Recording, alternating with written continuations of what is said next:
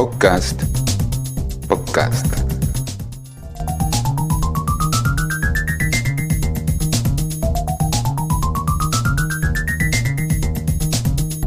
En síntesis. Síntesis.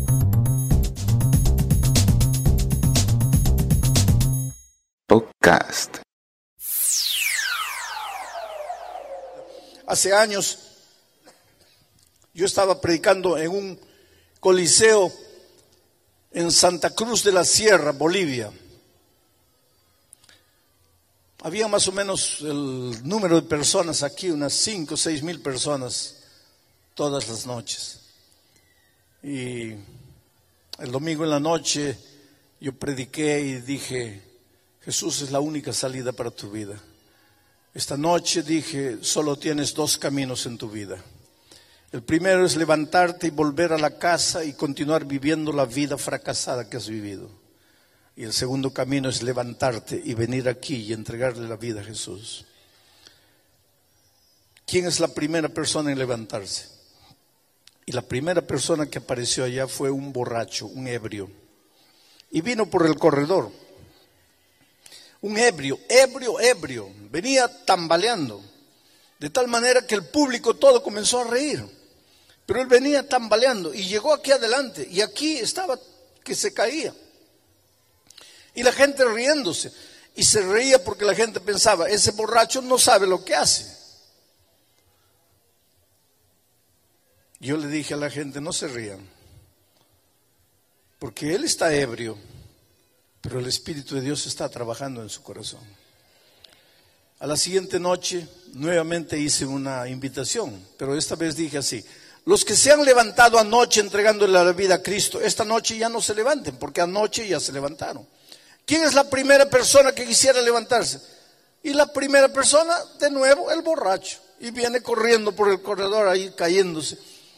Y ahora sí que el público comenzó a dar carcajadas, porque dijeron, pues está ahí, no entiende nada el pobre. Si el pastor ha dicho, los que no anoche ni ya se levantaron, ¿y, y por qué se levantan? No entiende. Y él vino ahí. La tercera noche, nuevamente dije, los que han, se han levantado las noches anteriores no se levanten. ¿Quién es la primera persona en levantarse? Y todo el mundo esperaba al borracho, y yo también, en algún momento él se levanta, pero el borracho no se levantó. Y la tercera noche no, y la cuarta no, y la otra no, y la otra no, y llegamos al final.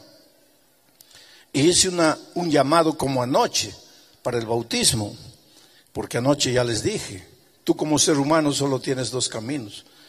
O caminas al tanque del bautismo y te bautizas, y cuando te bautizas eres bautizado en, el no, en la muerte de Cristo, o sea, la muerte de Cristo ya cubre tus pecados. Pero si no quieres bautizarte, pues tú tienes que caminar a morir por tus pecados. Solo que no es un morir instantáneo, es un morir muriendo todos los días. Dolor, sufrimiento, nada te sale bien. ¿Por qué? Porque estás en el territorio de la muerte. Y tu única salida es caminar a las aguas del bautismo. Y fue eso lo que prediqué aquella noche. Y entonces dije, ¿cuántos quieren bautizarse en el nombre del Padre, del Hijo, del Espíritu Santo? ¿Quién es la primera persona en levantarse? Y apareció un hombre, pantalón jeans, camisa blanca, bien peinadito, se notaba que se había echado oh, gel y estaba aquí adelante, así con las manos llorando, pero lloraba convulsivamente. Muchas personas comenzaron a venir, pero él estaba llorando, llorando, alto. Y cuando abrí los ojos, yo lo vi. Le dije, yo te conozco.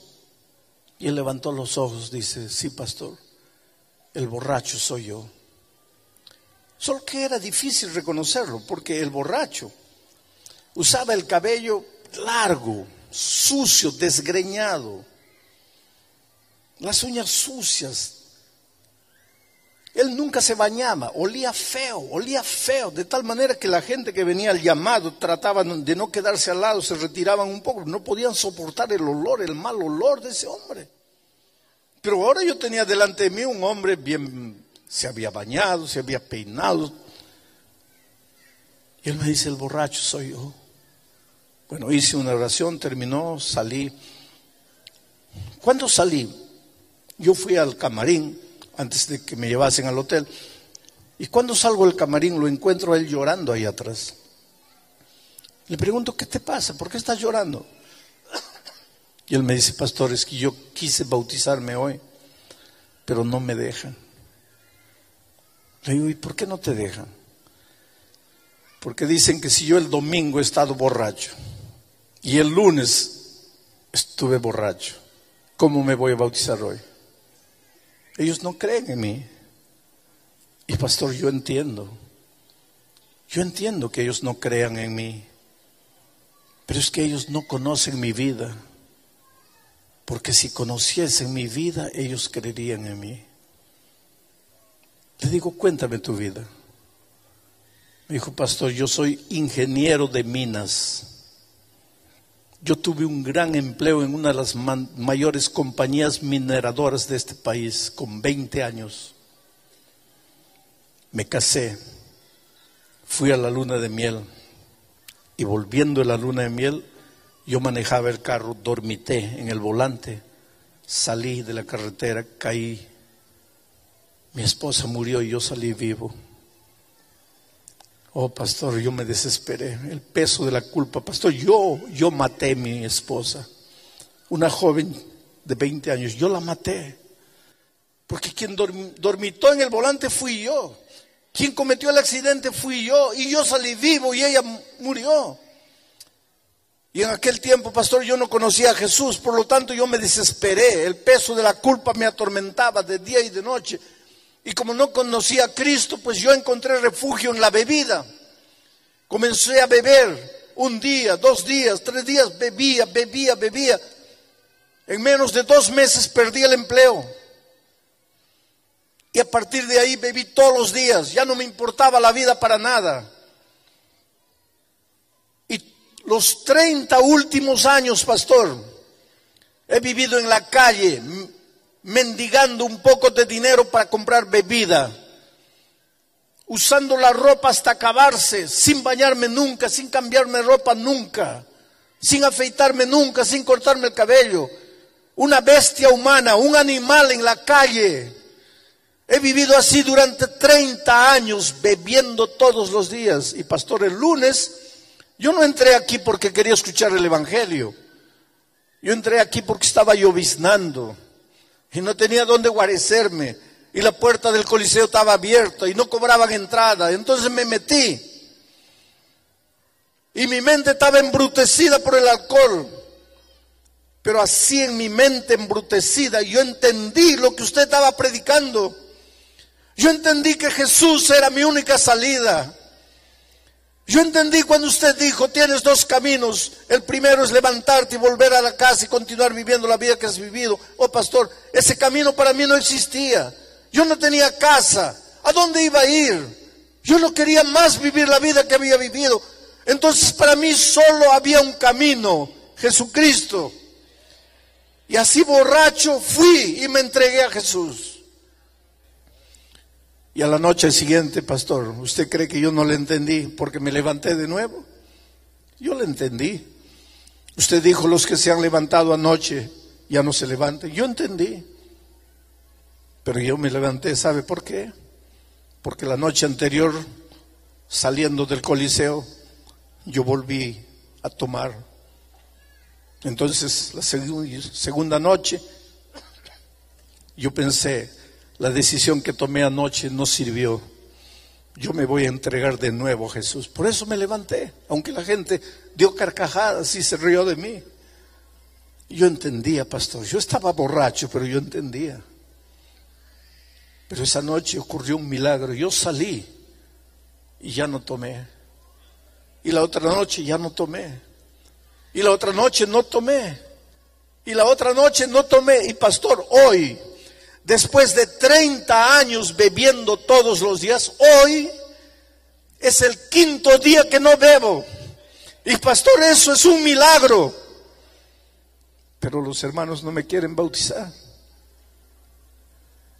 Y ahí al lado había un anciano de iglesia y estaba llorando emocionado y vino y lo abrazó y le dijo, perdóname, yo fui el que dije que no podías bautizarte, pero yo no conocía tu historia.